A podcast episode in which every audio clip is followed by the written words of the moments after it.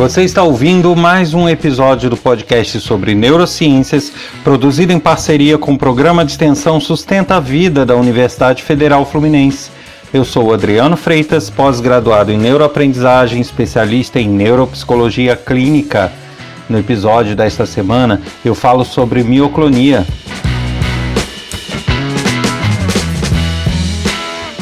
Eu não poderia deixar de passar o convite para que todos participem desse podcast, enviando sugestões de temas, críticas, elogios, dúvidas. Isso pode ser feito através do e-mail podcast@sustenta-vida.com ou por mensagem de WhatsApp, código 22 992221003.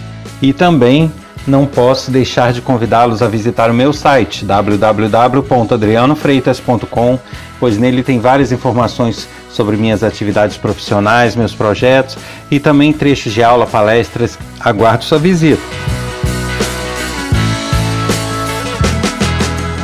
E nesse episódio eu resolvi falar sobre mioclonia a partir de uma dúvida surgida por uma ouvinte que ela escreveu falando do filho dela, querendo tirar uma dúvida. Aproveitando a temática, eu resolvi adotar como tema dessa semana. Ela pediu para que eu não a identificasse, então não vou falar o nome dela, mas ela conta que o filho dela começou a ter alguns espasmos, alguns movimentos musculares involuntários, é, principalmente no braço, na mão, onde ele faz como se fosse pequenos socos no ar de forma totalmente involuntária. É, como se fosse um, um choque que ele levasse no braço, né? E então ela foi até um neuropediatra e ele diagnosticou é, como se fosse um tique, que a gente chama de tique nervoso.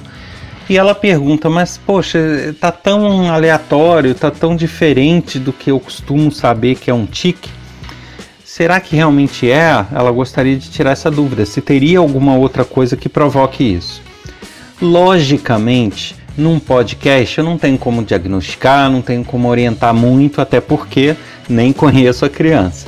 Mas o que eu posso é dar algumas outras informações e aí a mamãe tome as providências que achar necessário. De repente, é, visita um outro especialista, pega uma segunda opinião. Bom, o que eu posso dizer é o seguinte: os tics, os chamados tics nervosos, eles são, na verdade, movimentos involuntários também que algumas pessoas fazem, fazem com o braço, com a perna, ou até mesmo uh, no abdômen, mas que eles têm uma característica. Os tics, normalmente, eles são repetitivos e frequentes. Né? Você tem um tique, você fica o tempo todo piscando o olho, o tempo todo torcendo a boca, o tempo todo mexendo o braço, depende do tique. E isso é realmente constante né? A pessoa não tem uma folga, não tem um dia que ela passa sem um tique, não tem é, algumas horas que ela consegue ficar sem. Então realmente é algo muito constante e geralmente quem tem um tique no olho de piscar vai ficar piscando sempre. É sempre esse mesmo tique do mesmo jeito. Então ela conta no, no e-mail dela que o filho dela possui esses movimentos involuntários no braço, mas esses movimentos eles não são repetitivos. Segundo ela, esses movimentos são aleatórios.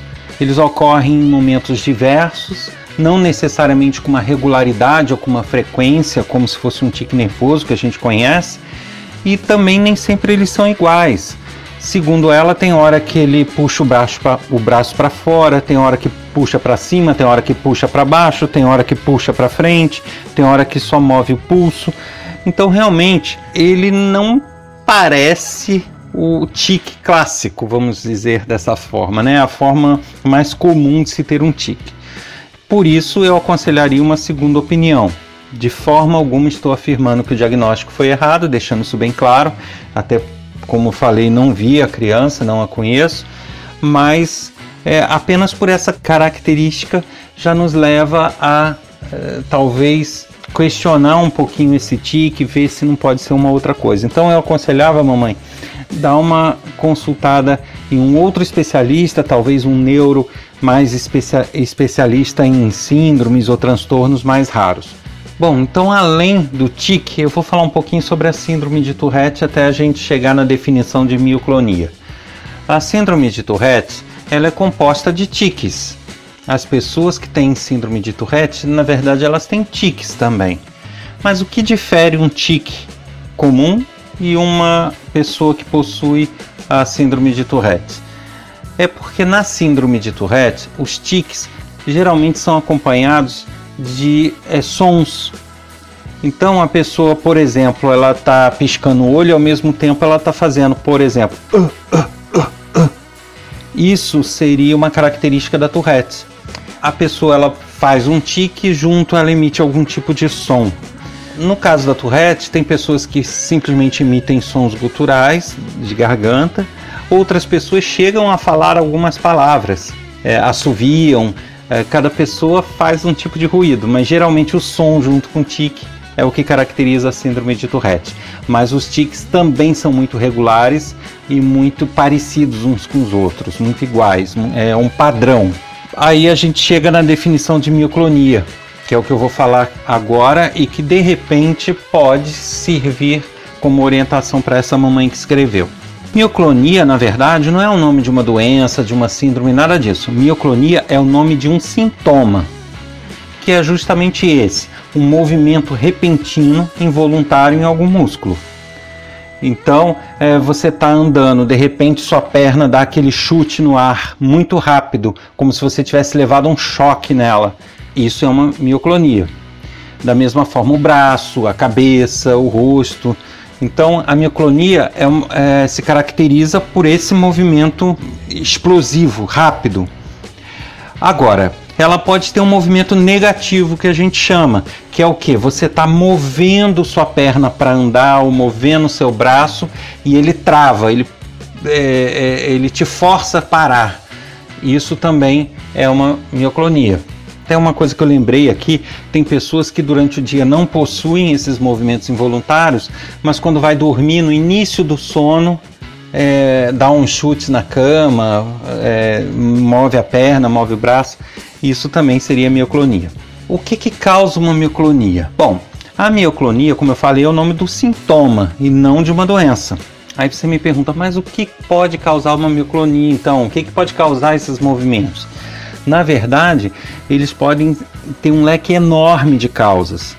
Então é muito difícil, com poucas palavras e em pouco tempo, explicar tudo que pode causar uma mioclonia.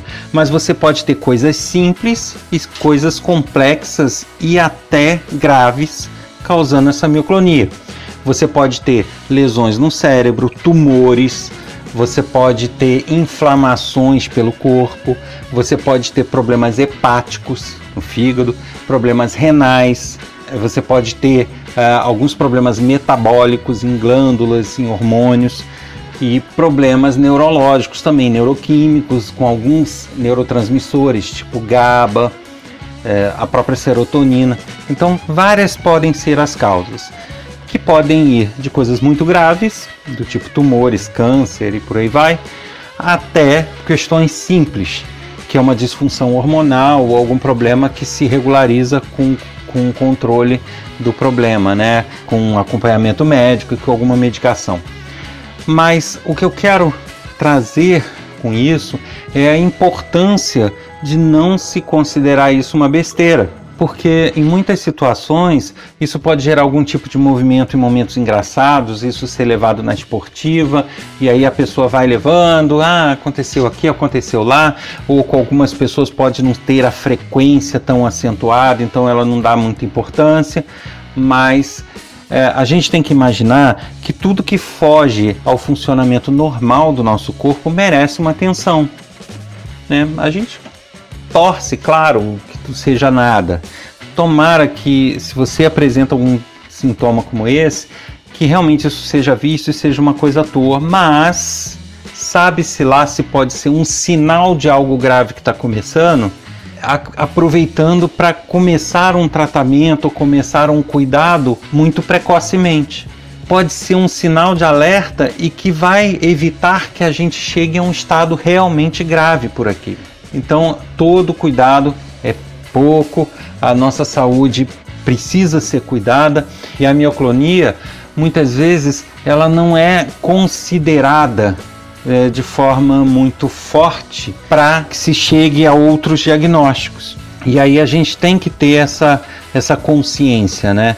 É, infelizmente, uma coisa que eu sempre discuto é que nem todos os especialistas e médicos têm uma visão muito global, né? Então, às vezes você vai num, sei lá, num clínico geral, num neurologista, num hematologista, e você passa uma série de sintomas para ele e ele se concentra naqueles da especialidade dele ou naqueles que ele acha que pode ter alguma relação e ignora os outros. E nessa a mioclonia pode ser ignorada.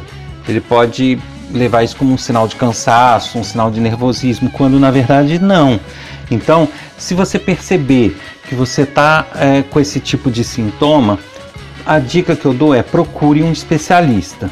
Comece com um clínico geral ou um neurologista. E a partir daí, se você perceber que esse especialista não deu importância a isso, não investigou o porquê da mioclonia, aí lamento te dizer, a dica é procurar um outro especialista. Até que algum deles é, se preocupe em pelo menos ver do que se trata. Não é que a gente tem que ser alarmista e achar que tudo é grave, tudo tem que achar uma solução. Não é isso.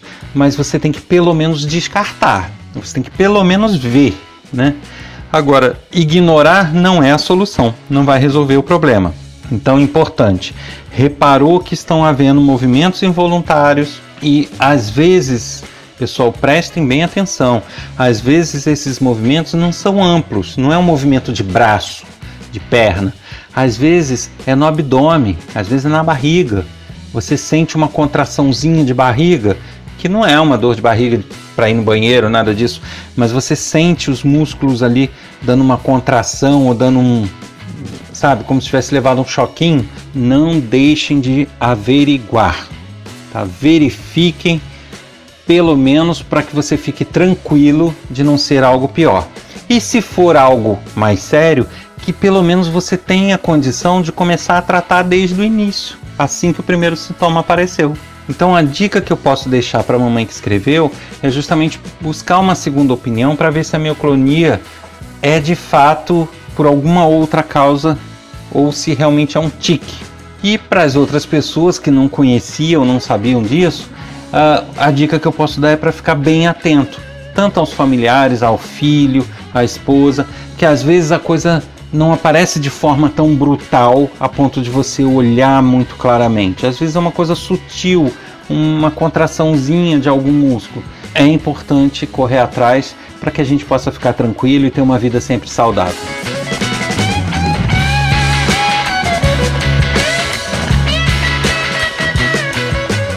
Você ouviu mais um episódio do podcast sobre neurociências, produzido em parceria com o programa de extensão Sustenta a Vida da Universidade Federal Fluminense. Meu nome é Adriano Freitas, pós-graduado em neuroaprendizagem, especialista em neuropsicologia clínica. Quer escrever para a gente, sugerindo um tema, deixando uma dúvida, uma sugestão? Basta enviar um e-mail para podcast@sustenta-vida.com ou mensagem de WhatsApp para o número 22 992221003. Eu aguardo vocês aqui na próxima semana, sem falta, hein? Até lá!